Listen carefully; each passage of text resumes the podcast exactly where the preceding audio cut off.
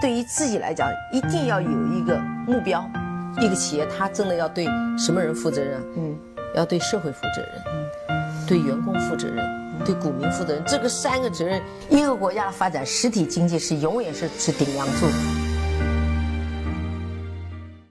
各位好啊，给你一个真实生动的格力电器，我们给的比你要的多。春节期间呢，一直是在读唐朝老师的一本新书，叫《价值投资实战手册》。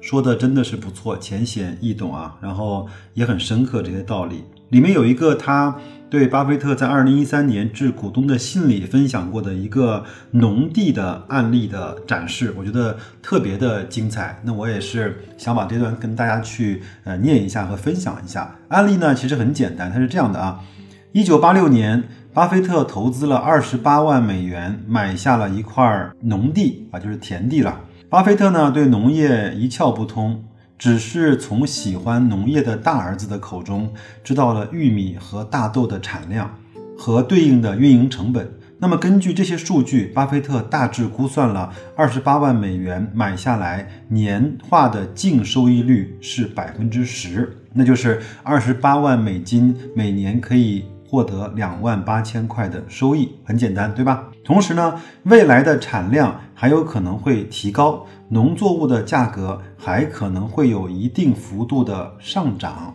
像不像我们现在买的格力电器？它每年的收益基本上是一个相对稳定的数，而且未来可能还会有一些上涨。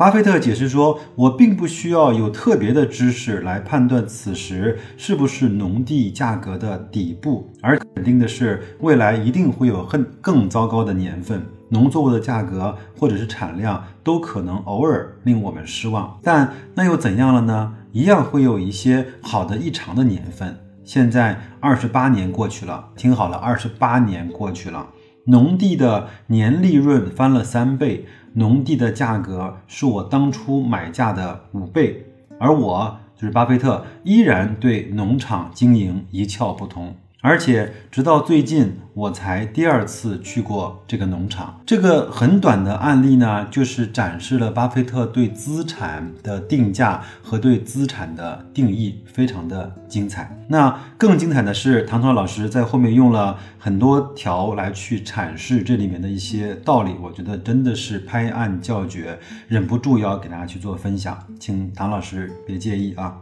谭涛说，这个案例中指出的投资相关要点呢，有以下几个。第一个，你买入时需要关注的是农地的产出，每年这块地产生的回报至少有百分之十，那么比你拿一笔钱的回报更高。所以你选择买地，这个投资机会之间的比较就叫做估值。比如说，你把钱存在了银行，每年只能获得百分之四的收益，那么那百分之十就显然显然优于百分之四的选择。或者是你买了一块儿买了一个厂，那个厂呢每年给你能够回报百分之六的收益，那现在来看也是买这块土地更加的划算。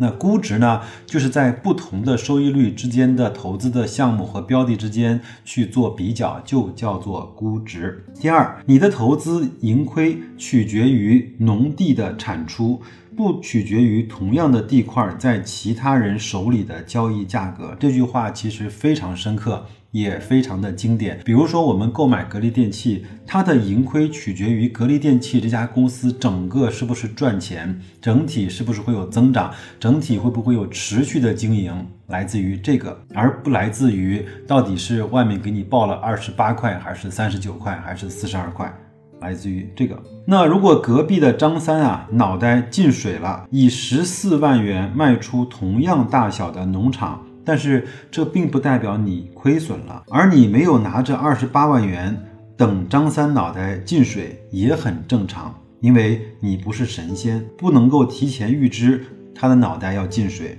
要去后悔这个，不如去后悔你没有算出六合彩的号码，没有在一美元的时候多买进几千个比特币，这叫面对市场的波动。就是很多人，比如说在三十五块、三十八块买了格力电器，一直在怀念，哎呦，什么时候格力再跌到十六块去啊？那有很多人在二十块买的，二十二十五块卖的，他也非常的后悔，为什么不知道它涨到了五十八块钱呢？这就叫面对如何的如何面对市场的波动，价格只是市场给它的定价，而不决定它这块东西的价值。第三，有一些朋友呢纠结于农地的收获可以颗粒归仓，而股票的利润只能够分得一小部分。打个比方，就像净利润的百分之三十拿来分红。实际上呢，如果你每年将农地收获的百分之七十都卖掉，然后再拿去买地，结果呢就和只分百分之三十利润的股票就是一样了。就是说，呃，一个公司呢，它除了用来分红之外，它还有还要把一部分的利润留存，来去扩大再生产，来去扩大规模，减少成本，或者是进入更好的领域，对吗？那所以呢，不会有公司每年会分掉百分之一百的利润。现在像很多像长江电力啊、沪宁高速啊、粤高速啊这样的公司，因为它的业务非常稳定，它把钱留存在账上，其实是没有什么去处的。它它就选择了更高比例的分红，比如说百分之六十、百分之七十的利润都拿来分掉，百分之三十用来去做留存。第四，因此呢，投资所需要的。关心的事情其实就是两件，第一个，农地的产出是否持续令人满意，就是我们也说格力电器它是不是能够持续的赚钱。第二个，拿百分之七十的粮食去卖掉，去买新的农地的时候有没有买贵，就是它的投资再生产的部分有没有不划算啊？然后呢，股票也是如此。呃，第一个问题是，呃，企业经营的收益是否能够持续令人满意？第二。新投资的预计回报率如何？这就是投资需要聚焦的要点，更多的聚焦于企业和它的再投资。第五，农地市场里很少有你花二十八万买下一块地，很快就有人出价一百二十八万的事情。因为买地的当时大家都不傻，都要知道考虑。产出性价比，但是呢，股市有一个巨大的优势，就是有傻子，且有很多的傻子。真有完全不考虑产出性价比的傻子，而且真的是带着真金白银的傻子。大家还记不记得，在二零一五年牛市的时候，有的有的公司的市盈率到达了三百到四百，有的公司的市净率到达了五十到一百。非常非常的恐怖啊！傻子高兴了，真拿出来一百二十八万，甚至二百五十六万来买你那块本来二十八万的那块地。这个时候呢，你会发现一百二十八万存银行可以获得一百二十万一百二十八万，平均每年百分之四的无风险的收益是五点一二万元，远高于你每年百分之啊你每年两点八万的农地净收入，挺划算的。这个时候呢。你就可以考虑将地卖给傻子，这就是高估的时候怎么办？有的会人会问我，白老师，你是不是呃永远持有格力电器？我说不是啊，那他如果过分高估了，如果它的市盈率到了三十倍、四十倍甚至五十倍的时候，那我很愿意把我手中的一些。股份卖给现在市场上那些傻子，因为我知道它一定会回来的，对吗？我们都讲过，在金融市场上，一个最重要的原理和四个字就叫均值回归嘛。你低了一定会涨上去，高了它也一定会像地心引力一样的把你吸回来，对吧？第六啊，那如果傻子不够的话怎么办呢？最多只能够就傻子不够傻的话。它最多只能够出价七十万，怎么办呢？七十万存银行，这样的话百分之四是两点八万，那和你拥有这块田地是一样的收益，那又怎么办呢？很简单，让不够傻的傻子一边待着去，这就叫合理的估值区间。该怎么办？持有喽，对吗？第七，只要不会被迫出售农地。从买下的那一瞬间开始，你就只有两只有两种选择。第一呢，持有农地，捕获高于无风险收益率的回报，赚钱。第二呢，傻子的出价实在是太高，满足傻子拿钱去存银行，获取比持有土地还高的回报水平，那更是赚钱。这就叫第一，绝不亏损；第二条。请不要忘记第一条。那什么时候你买了这块田地之后会有压力呢？就是你本来打算买一块地的，高价卖给下一个傻子，结果呢，你发现你原来就是那个傻。那这个时候你发现没有傻子做你的接盘侠的时候，你就会有压力了。不衡量投资性价比，不关心资产的产出，只关心傻子什么时候来，或者拿去套傻子的本金是下个月要娶媳妇儿要用的钱，甚至是借来的钱。这种情况下，当然会有压力，也应该有压力，也必须有压力。对吗？这就是不能够叫短贷长投，也不能够去借杠杆，把杠杆放的放的太足，对吧？那么投资者真的只有赚和更赚的两种情况吗？其实也没有那么容易。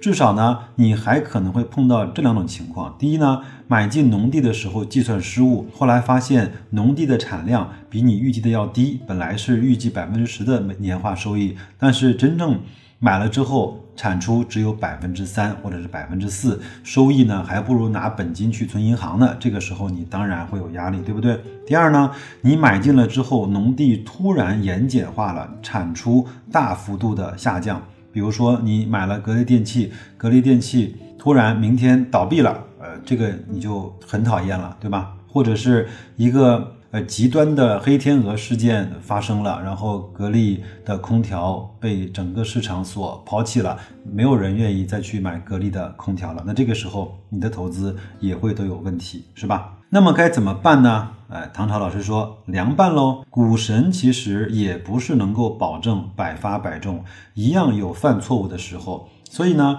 只有通过不断的学习，每次都抛开对傻子的幻想，专注于研究。地的产出（括号研究地啊，比研究傻子容易多了），让错误的机会越来越少，让单次错误造成的损失越来越少，不断重复，最后呢就成为了股神喽。这就叫投资很简单，但。并不容易。书的内容呢，就给大家分享到这儿吧。如果你想获得一些更精彩的一些呃更好的知识和投资的技巧和方法和理念，那你也可以去买一本唐朝老师所出的价值投资的实战手册。我从来也呃不介意在节目中给这些好的作者、给这些好的书籍做广告，包括我也屡次的提到了杨天南老师出出的书，包括唐朝这本也非常的不错啊。我觉得对呃明白了这个知道了这个嗯投资的理念呢，比会如何操作更加重要。我一直都是认为，就是知难而行易的。为什么你坚持做不下去？因为你没有坚持，没有真正的理解这个事情的道理和原因，是吗？哎，如果你真的是一味坚持的话，你也不知道你的坚持到底会不会有明天，到底会不会有天亮的那个时候。道理其实就很简单，我就不再赘述了。那还是那句话，我们呃要专注于我们手上这块农地，它的质量和它的产出。就像白老师。呃，年复一年的再去追踪格力电器的一些产量、一些产能，它的一些呃经营，包括它的一些公司的决策，包括管理层的一些动态，也就是。为了保证我手上这块田地，它在质量好的时候，我还依依然能够坚持的去持有它。另外呢，也不断的再去关心它的分红率、它的利润率、它整个的估值，也就是为了嗯能够确保格力电器在我们手上持有的时候，一直是一块在合理估值的区间。那真正到了什么时候它会变贵呢？傻子来的时候它会变贵，那这个。见仁见智吧，有的人觉得二十倍以上就是贵了，那有的人可能觉得二十五倍、三十倍才是贵啊。那我觉得，如果你没有更好的投资的标的，那还不如去持有它，是吧？如果你会发现存银行都比持有这只股票和格力电器要来的更划算的时候，那个时候它显然就是应该呃卖出，而去把现金收回来，放在更安全的收益的地方。的时候了啊，那今天就聊这么多吧。那我觉得今年呃应该是一个，至少我认为它是应该是一个精彩纷呈的一年。整个今年会比二零一八年。出现的波动、出现的机会、出现的新的情况会更多一些。我不相信今年还会像二零一八年，从年头到年尾是一直在下滑的。至少在中间会有机会，这个市场起起伏伏、波波动动，呃，也会有很多的机会。这些外资会来去抢筹这些中国最优质的资产，也会有更多的人明白啊，原来通过追涨杀跌、追热点、追题材。未必是一个很好的投资方法的时候，那么我们手中这些非常好的质地的田地就会变得越来越值钱。那就这样，祝各位二零一九年猪年投资愉快，再见。